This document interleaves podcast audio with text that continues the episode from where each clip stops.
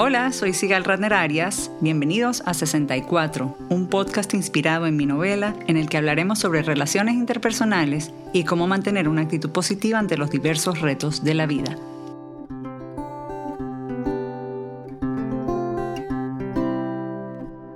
Hola, bienvenidos a otro episodio de 64 del podcast. Hoy nos acompaña María Adela Alvarado, músico, psicólogo clínico y psicoanalista venezolana que hace unos años fue tocada por el cáncer y desde entonces subraya su condición de ciudadana privilegiada del mundo.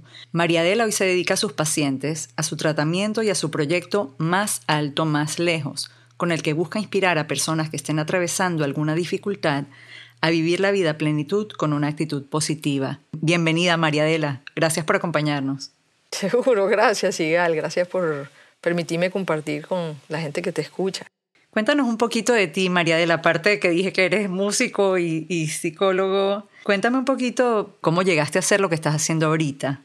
Lo primero que te voy a decir es que me defino como venezolana. En estos tiempos, como de primer lugar, estando en nuestro país en las condiciones tan difíciles en que está.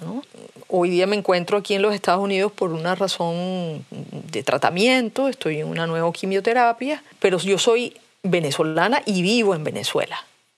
Eh, me he dedicado toda la vida a la psicología clínica y al psicoanálisis con, mis pacientes y, por mucho tiempo también a la música, ¿no? Yo soy directora de coros. En el año 2014, en efecto, fui, fui tocada por el cáncer, pues y, eso cambió mi vida. La verdad es que dejé de dedicarme a la parte musical. Con mis pacientes sí, sí sigo adelante. En estos momentos no presencial porque paso mucho tiempo en tratamientos fuera de mi país, pero sigo, sigo con mis pacientes. Bueno, yo fui diagnosticada ya en mi país, en Venezuela, en el 2014, como un cáncer de mama. En principio era un cáncer eh, triple negativo, que es un cáncer de mamas muy agresivo, es un cáncer que tiene una recurrencia muchísimo mayor a los otros cánceres de mama que son mucho más frecuentes. Y viví, la verdad, todo mi tratamiento como un cáncer de mama. Me sacaron mis ganglios centinela, que estaban limpios, a Dios gracias. Tuve ocho sesiones de quimioterapia, tuve 19 sesiones de radioterapia, tuve una mastectomía derecha. Pero por ahí en la sexta sesión de quimio tuve un hallazgo, ¿no? Yo misma me toqué un, como una lesión ahí a nivel de costillas y eso volvió a los médicos locos, pues, porque al hacer la punción les parecía que era una metástasis de mamas, pero las mamas no hacen metástasis subcutáneas, les parecía muy raro, los mejores médicos de allá pensaron que era un cáncer renal, buscaron mil marcadores. Total que decidimos buscar una, segunda opinión aquí en los Estados Unidos. Yo por suerte tengo un par de hermanas aquí en Nueva York en donde me puedo quedar. Y aquí vieron que no, la verdad es que yo lo que tenía en las mamas era una metástasis de, de otro tipo de cáncer, de un tumor neuroendocrino. Era al revés. sí, en efecto tenía unos tumores en mama, pero ya eran metástasis de unos tumores neuroendocrinos que son originarios en, en vías digestivas. Y bueno, la verdad es que del 2014 acá ha sido un camino muy largo, ¿no? Como te digo, hoy día sigo yo en una quimioterapia diferente. Hoy estoy en una quimio-radioterapia. Y mm, en el transcurso de este camino, específicamente en el año 2016, que nos disponíamos a hacer un camino de Santiago, que siempre ha sido un sueño en mi vida, ¿no? Entonces, como que uno quiere hacer cumplir los sueños aún más si estás atravesando una cosa como esta, ¿no? Y, decidimos hacer el Camino de Santiago y me entero en ese momento que el hospital tenía un programa de recolección de fondos para el cáncer raro, como el mío. Y este programa de recolección de fondos era con rodadas de bici, claro, rodadas en gimnasios, puertas adentro, lo que llaman indoor. Nosotros teníamos un viaje al Camino de Santiago desde Francia, todo el camino completo, 800 y pico kilómetros, en bicicleta y nos pareció perfecto unir las dos cosas. Íbamos a hacer el Camino de Santiago, lo hicimos, recogiendo fondos para el cáncer raro con este programa que se llama Cycle for Survival. Y la verdad es que fue una experiencia muy, muy linda y de ahí nació la idea de este proyecto que se llama Más alto, más lejos. Tenemos este proyecto como un proyecto de vida, un proyecto para inspirar a personas que estén pasando por, no solamente por el cáncer, sino enfermedades, eh, adversidades, y la idea es inspirarlos a vivir una vida plena, completa. Tenemos entonces este proyecto que, que incluye unos, unos videos muy lindos del Camino de Santiago, están colgados en YouTube, en esa página se llama Más Alto, Más Lejos, y tenemos unos videos también educativos para el cáncer, con, con muchos temas alrededor del cáncer. Hicimos un libro que se llama Más Alto, Más Lejos, que va a salir ahora en el primero de diciembre, ya va a estar probablemente mm, en la venta por Amazon. Es un libro que sale en Venezuela y que lo bautizaremos y lo acompañaremos en las librerías en Venezuela, pero también estará disponible por Amazon. Y bueno, estamos en las redes, tenemos un Instagram muy activo y tenemos, digamos, Twitter y Facebook. Sí, ahí la sigo, súper activo, de verdad que sí. María Adela, cuando estabas en el hospital, casualmente una amiga mía que se enteró ahorita que te iba a entrevistar, eh, me dijo que te conoció aquella vez porque ella estaba acompañando a su esposo y que se impresionó de lo positiva que te veía, que, que, era algo impresionante, que con todo y que el diagnóstico y el cáncer raro, ella quedó muy impresionada para bien, obviamente, ¿no? ¿Qué viene primero en tu caso? ¿Eres positiva por naturaleza o te pusiste fuerte con el diagnóstico y entonces te pusiste positiva? Eh, las dos cosas, Sigal. Estas cosas no tienen como respuestas fáciles, ¿no? Yo creo que, mm, que yo soy positiva, no exactamente de naturaleza, pero sí hace mucho tiempo y me puse más aún con mi enfermedad. Te, te, explico un poco, ¿no? Que haya sido positiva hace mucho tiempo no significa que lo haya sido siempre. No sé, para mí hay un, una marca, valga la redundancia, que, que, que ha estado presente en toda mi vida. Fíjate, yo soy la sexta de una familia muy numerosa, de ocho hermanos. Esto es importante siempre, creo, resaltarlo, creo que ahí están parte de mis orígenes.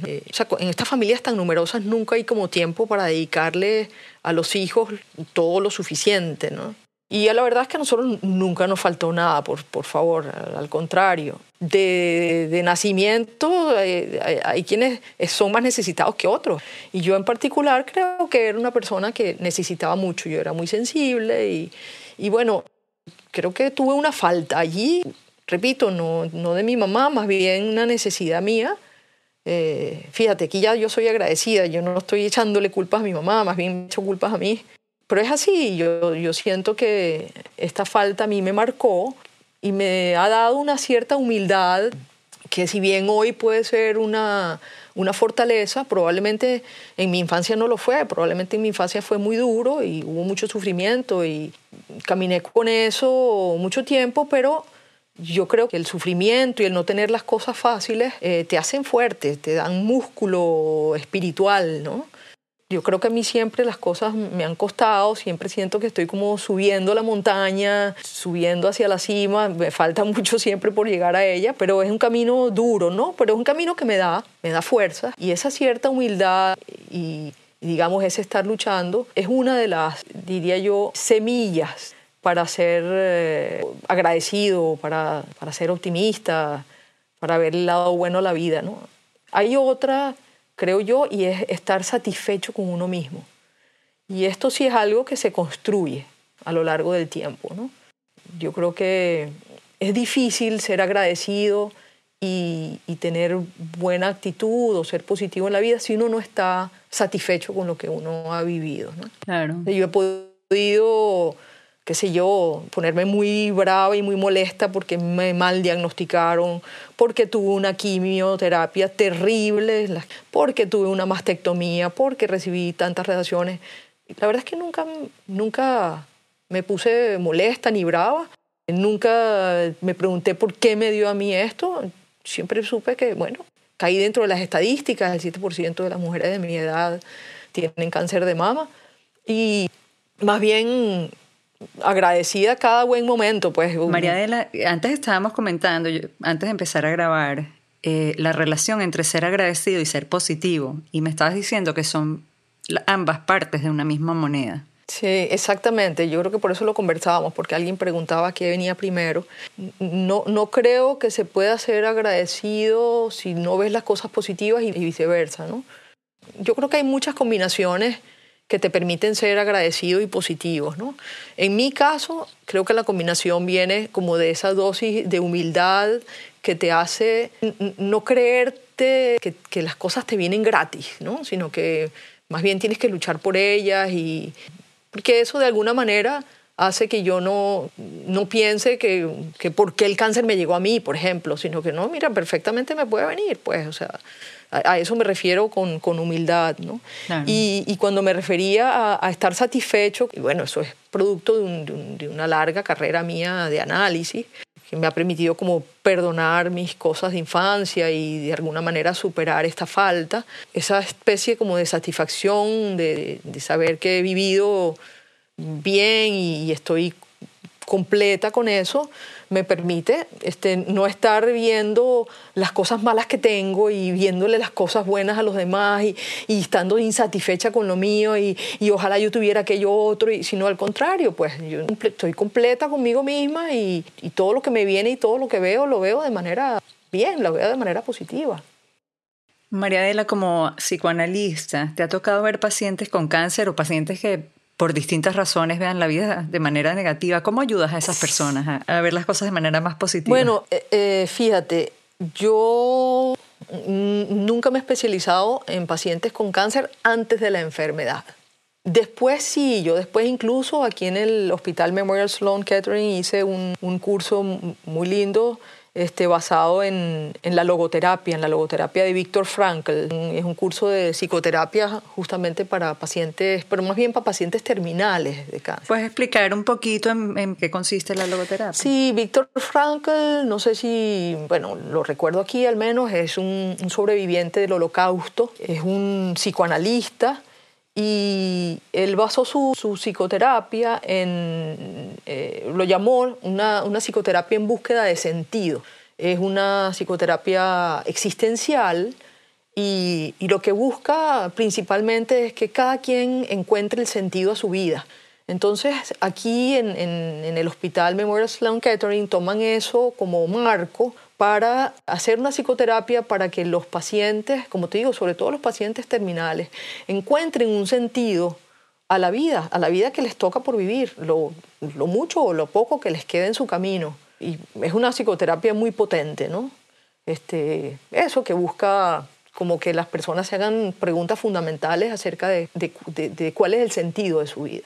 Y como te decía, Después del cáncer, pues obviamente mi, mi, interés por los pacientes con cáncer ha sido otro. Y, tú me preguntas cómo hago con ellos o, con pacientes que vean la vida de forma negativa. La verdad mi respuesta, Sigal, es que yo creo que yo no, no, digamos, no busco que mis pacientes vean la vida de forma positiva. Fíjate, yo pienso que eh, ese, es mi mundo y esa es mi manera de ver la vida. Creo que los pacientes vienen cada quien con su demanda y, y debajo de esa demanda hay todo un mundo. Este, y, y, la demanda no siempre es ver el mundo de forma positiva. ¿no? Yo más bien lo que intento es que el paciente encuentre como sus verdades. Y yo creo que en esa búsqueda de la verdad el paciente va a hacer con su vida lo mejor que puede a ver si te lo pongo de una forma eh, que, podamos entender. Voy a poner un símil. Hay como unas aguas subterráneas muy fuertes que son quienes nos definen.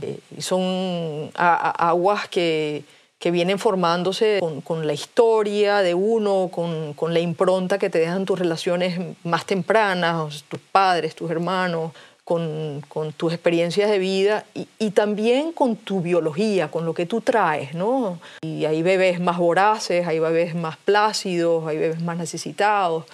Y, a todo eso me refiero yo como con, con, las aguas subterráneas. Y después hay una, como una capa más superficial de unas aguas no menos importantes, eh, que serían las aguas que yo llamaría del consciente. Las aguas subterráneas es lo que yo llamaría el inconsciente y yo pienso que a los pacientes probablemente vienen haciendo una demanda en sus aguas superficiales, en su consciente, y yo intento eh, que ellos conozcan sus aguas subterráneas, ir abajo, porque creo que allí es donde están eh, sus verdades. Creo que lo que pasa arriba está muchas veces mediado por lo que sucede allá, allá abajo. ¿no? Yo creo mucho en la psicología del consciente, en, esto que llaman hoy día la psicología cognitiva o las psicologías positivas. Creo que son muy poderosas y creo que el consciente en particular es muy poderoso. Pero creo que si tú no calmas las aguas subterráneas, si tú no las entiendes, si tú no las conoces, si no las manejas bien, probablemente poco puedas hacer con, con la capa de arriba. De modo que consejos, tips, buenas cosas, digamos, para leer y ese tipo de cosas, creo que ayudan mucho, pero... Eh, no aborda el problema de raíz, es lo que quieres decir. Por lo menos no, es, no estructuralmente, ¿no? Y, y, yo no digo que estructuralmente a lo mejor tú puedas cambiar las cosas, ¿no? No, no, no estoy segura de cuánto de estas aguas subterráneas puedas cambiarlas. Pero las pueden entender, por lo menos, y saber de dónde vienen. Exactamente, yo creo que el tema está en, en conocerlo, porque si tú lo conoces puedes prevenir cosas, puedes dejar de darte con la misma piedra, eh, porque uno es un ser que repite y repite tu mismo guion hasta que llegas a conocerlo. Y tal vez al entender de dónde viene, te puedes también perdonar a ti mismo y perdonar tal vez a tus padres o a, la persona que si te, alguien te hizo daño.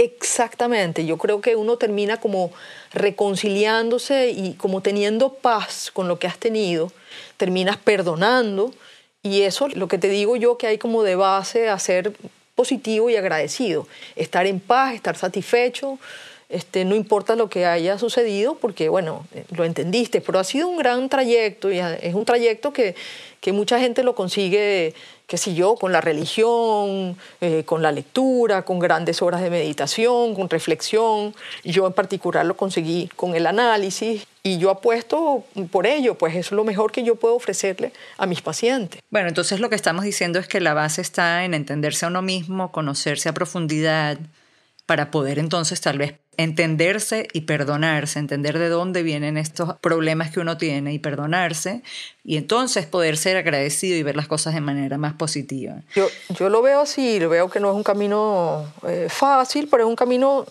mm, súper posible, ¿no? ¿Sientes que en, algunos casos, o tal vez como psicoanalista lo has visto, este, este tipo de comportamiento, el ser negativo, puede ser algo genético o, o simplemente es aprendido y circunstancial? Creo que como todo en la vida tiene de ambos, ¿no? Tiene, esa es la bendita pregunta del nature versus nurture, ¿no? Que es naturaleza versus crianza. y sí, en general ambiente, pues. Yo creo, eh, pero a pie juntilla en la biología y en los genes. Cada quien creo que lo ve en sus hijos, yo lo he visto muy fuertemente en mis sobrinos. Ver cómo nacen unas personas con tanta placidez, pero que son niños que desde chiquito este, como que lloran poco, como que, como que son sonrientes, como que eh, eso, son plácidos, tienen paz. Y otros que desde que nacen lloran, son voraces, la teta de la madre, son, tú sabes, como difíciles, irritables. De modo que ahí ves tú como la parte que viene desde el vientre. Es una cosa que, que tú no puedes dudar de la diferencia de lo que viene. Pero luego viene, bueno, tus crianzas, como te digo, la impronta que dejan tus padres, tus experiencias. Y, y como todo, hay quien trae mucho de genética, que esa personalidad de infancia es tan, tan fuerte.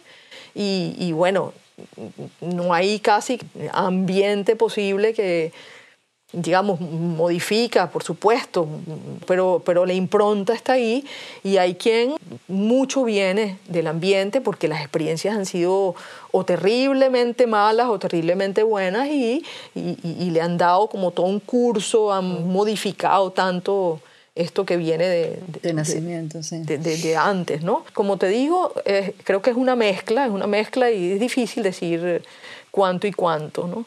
Lo, que sí me parece importante compartir es que así como hay esta, eh, estos porcentajes de cuánto viene, hay gente que piensa que es 90 biología y 10 ambiente, hay gente que dice que es 70-30 y todas las teorías del mundo. ¿no? Pero hay también quien piensa, fíjate, que en, en esta ecuación le dan su porcentaje al azar. Entonces, bueno, esta es una nueva una nueva ecuación, ¿no? No es solamente lo que traes de tu biología y lo que te ha dado en la crianza, sino es después también cuánto el azar este, mete en tu vida, ¿no? Lo del camino de Santiago y toda esta actividad física que haces también resulta impresionante con lo de tu diagnóstico. No todos los pacientes de cáncer tienen la fuerza física para hacer algo así. Mira, esto es súper importante y para mí me, llena mucho, ¿no? Yo tengo un, un, cáncer que hasta ahora me ha molestado poco, un cáncer que me ha obligado a andar, sí, por momentos muy difíciles, pero aparte de eso, yo me sentía siempre bien, pues luego de mi, de mi cáncer neuroendocrino, yo estuve ocho meses muy, muy, muy mal porque eh, se ve que mi tumor eh, primario, que era un tumor en, en mi intestino delgado, me estaba presionando, me estaba, o sea, tuve un, un, obstáculo total.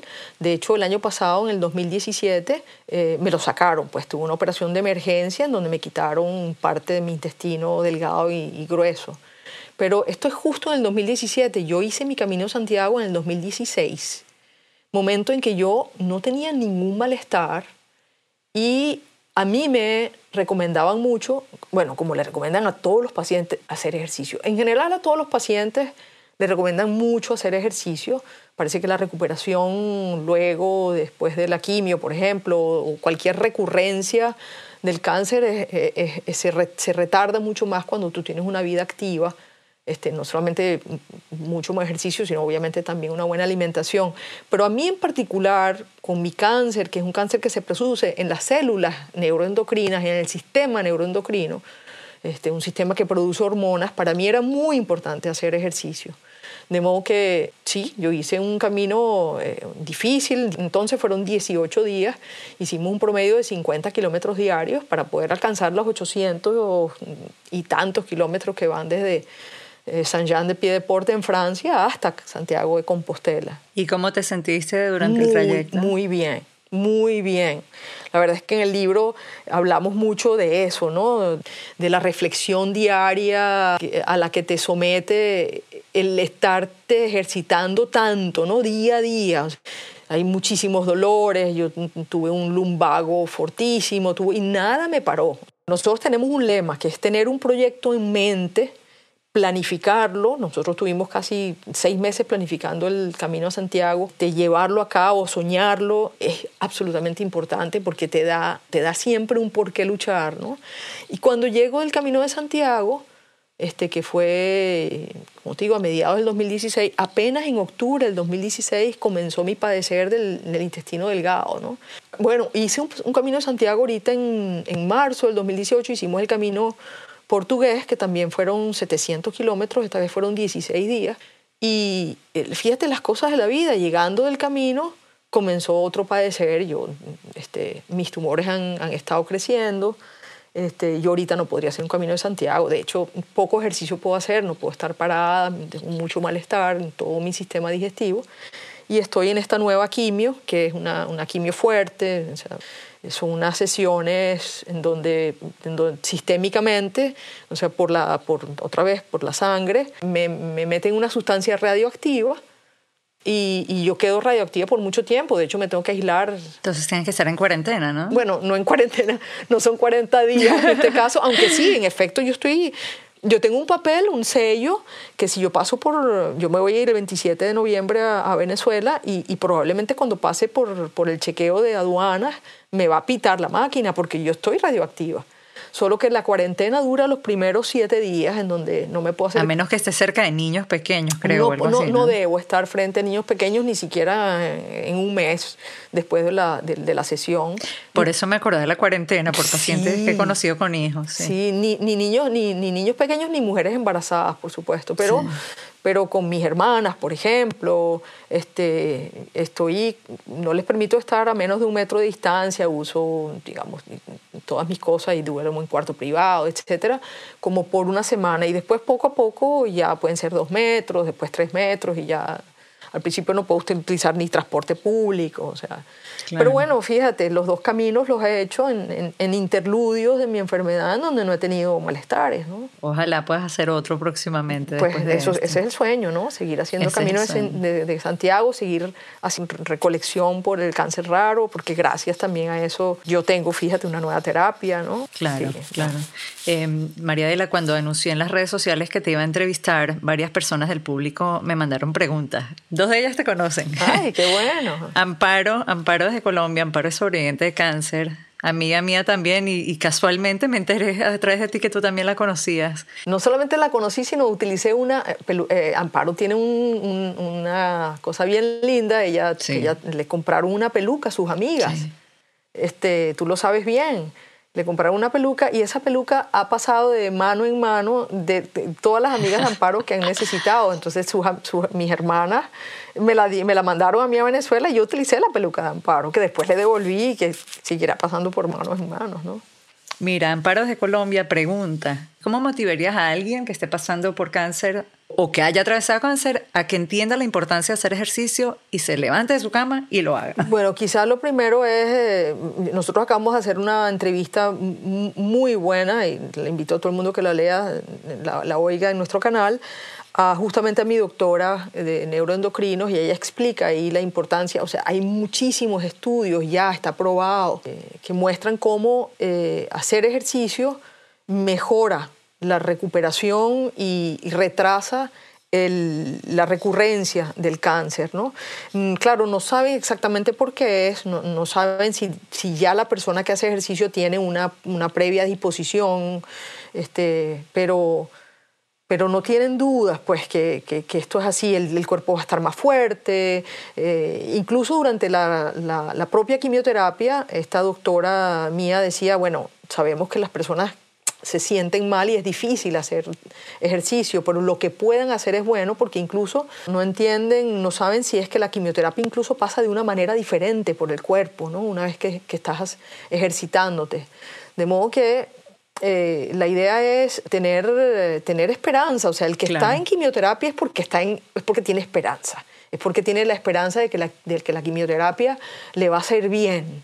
Entonces, y ya la quimioterapia es dura. Cualquier cosa que pueda hacer para que eso se potencie, que está básicamente en comer sano, no necesariamente ninguna dieta especial, esta idea de, que el azúcar es particularmente mala o de que debes comer, qué sé yo, cuántas cosas que te, hojas de guanábana, todas las cosas que, que, la gente con mucha buena intención te dice, es simplemente lo que a ti te caiga bien y el buen sentido común de comer sano y balanceado si ya tú tienes la, esperanza, y debes tenerla porque la, ciencia ha avanzado muchísimo y va a seguir avanzando, de modo que cualquier, cualquier tiempo que tú consigas, te le vas a dar tiempo a, la, ciencia para que consiga mejores cosas para ti. Y está demostrado. Amparo, mírate a ti. Hace unos años no existían pero esos claro, Pero si yo no hubiera encontrado el, el, verdadero diagnóstico, que esto es otra cosa que yo le recomiendo a todo el mundo, si tienes la posibilidad, pide segundas opiniones y si puedes pedir segundas opiniones para tu diagnóstico también. No hace falta que tengas un dineral e ir y viajar a un, hospital de cáncer o, especializado en cáncer. Puedes mandar tus biopsias. Los hospitales reciben las biopsias y te hacen un estudio a distancia, porque lo importante es que un hospital especializado estudie porque tienen más reactivos. Mi, hospital no fue por mi presencia física ahí, es porque yo llevé mis slides, mis patologías y mis biopsias y ellos le hicieron un estudio a eso mucho más profundo. Y ahí fue donde se dieron cuenta. Entonces, sí, mandar a estudiar tus biopsias y estar seguro de que esta quimioterapia te va a hacer bien y que con esto vas a ganarle tiempo y la ciencia va a avanzar y vas a tener nuevas oportunidades. Yuri en Nueva York quieres saber, después de todo lo que has pasado con un diagnóstico tan complicado, te recuperaste y aún tienes energía para ayudar a otros, dice, ¿de dónde sale esa fuerza? bueno, a Yuri primero un grandísimo abrazo porque ella también los pasó duras. Y pues sí, me, recuperé de mi cáncer de mama, de lo que creía que era cáncer de mama, me, me recuperé de mi operación terrible del año pasado. Ahorita vuelvo a estar, digamos, en una dificultad más o menos seria, pero estoy segura que me voy a recuperar. Y cómo no, yo más bien pregunto, ¿cómo no ayudar a la persona que tiene cáncer si yo he tenido tantos privilegios y tantos beneficios? Es que es una cosa natural. Si yo he tenido privilegios y beneficios, bueno, una vez que me curé tengo la fuerza tengo la fuerza para seguir adelante, para, para ganarle al cáncer. Yo digo que esto es una batalla, o sea, el cáncer, estos tumores son como, como un, agente, un agente que crece dentro de mí, son unos, unos traidores y, y, yo estoy con fuerza luchando contra ellos y yo voy a poderles más. Y la ciencia es quien me va a ayudar, pues. Entonces, estoy aquí ganándole la batalla a ellos por ahora, la ciencia me está ayudando y yo confío en que la ciencia va a llegar a nuevos tratamientos que me ayuden más adelante a, seguir.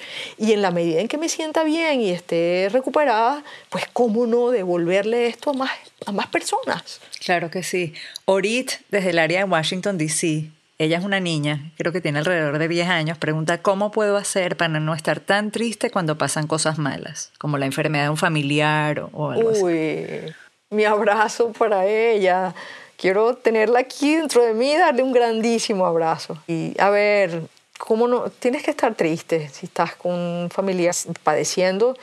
Hay que estar triste. La, la vida tiene eso, tiene alegría y tiene tristezas. Y las tristezas son duras, y, pero las tristezas te van a dar fuerza. Nada, nada de lo que se obtiene eh, es, es, gratis ni es fácil. Eh, los sufrimientos te preparan para cosas fuertes en la vida y lo más importante es que tú confíes en que la persona que está pasando por momentos difíciles, no sé quién es, que no sé qué familiar tuyo es, pero confía en que esa persona tiene fuerza, porque eh, a veces uno quiere sobreproteger al otro, uno sufre mucho por el sufrimiento del otro y ayuda mucho pensar que el otro tiene fuerzas para sobrellevar lo que está pasando. Y, y tú acepta tu sufrimiento, llóralo y tú vas a ser más fuerte más adelante. Esto que me mandaron es más una opinión que una pregunta, pero me parece que resume mucho también lo que estábamos hablando. Daniel desde México escribió, dice Espinosa, ni rías ni llores, comprende. Para mí ahí está la clave. No es cuestión de optimismo ni pesimismo, sino mirar la realidad de frente y con los ojos bien abiertos para saber cómo enfrentarla. Bueno, imagínate, eh, es exactamente lo que venimos hablando con un toque diferente, ¿no? Que es que y creo a pie juntilla que hay que entender, que hay que mm, mirar y enfrentar. Es otra de las cosas que yo digo en mis videos, que uno es el mejor aliado de los doctores y lo más importante es entender la enfermedad, ser activo frente a ella porque uno es el que le va a poder hacer a los doctores las, las preguntas necesarias, uno es el que le va a dar datos que a ellos se les están pasando, o sea que hay que ver, hay que estudiar, aunque uno le tenga miedo, pero no es solamente entender, no es solamente enfrentar, sino que una vez que tú entiendes y comprendes, hay una cierta satisfacción, sí la hay, esto no es neutro, esto, esto te llena de una paz que es satisfactoria, que se siente se, siente una plenitud que sin duda es un afecto positivo. María Adela, mil gracias por esta charla tan interesante, por abrirte con nosotros, compartir lo que te ha funcionado a ti, que estoy segura le va a funcionar a muchísima gente. A mis queridos oyentes los invito a revisar más alto, más lejos, en YouTube, en Instagram, en Twitter, en las redes sociales. Hay mucha información relevante. El libro sale el 1 de diciembre. Mil gracias por acompañarnos. Seguro. Muchas gracias a ti, a, la audiencia que me escucha. Hay una red más que te voy a pedir eh, que difundamos, que es donde están todas las fotos bellísimas y los videos eh, que son de, Mercedes Romero y su, su dirección es M E M E Romero foto con PH. Y ella también en Instagram y también tiene su página web. Sí. Excelente. Un fuerte abrazo, María Adela. Muchas gracias. Gracias, Igal. A ti también y a tu audiencia. A todos los que nos escucharon, muchísimas gracias. Si tienen comentarios o sugerencias, pueden contactarme a través de mis redes sociales. Estoy como Sigal Ratner en Twitter e Instagram y como Sigal Ratner-Arias en Facebook. También pueden visitar 64unanovela.com para saber más sobre mi libro y dónde pueden adquirirlo. Asegúrense de suscribirse gratis en iTunes o su plataforma preferida. Dejar un rating o review siempre ayuda a que otros nos conozcan. Este podcast fue producido por Isaac Arias. Hasta el próximo episodio.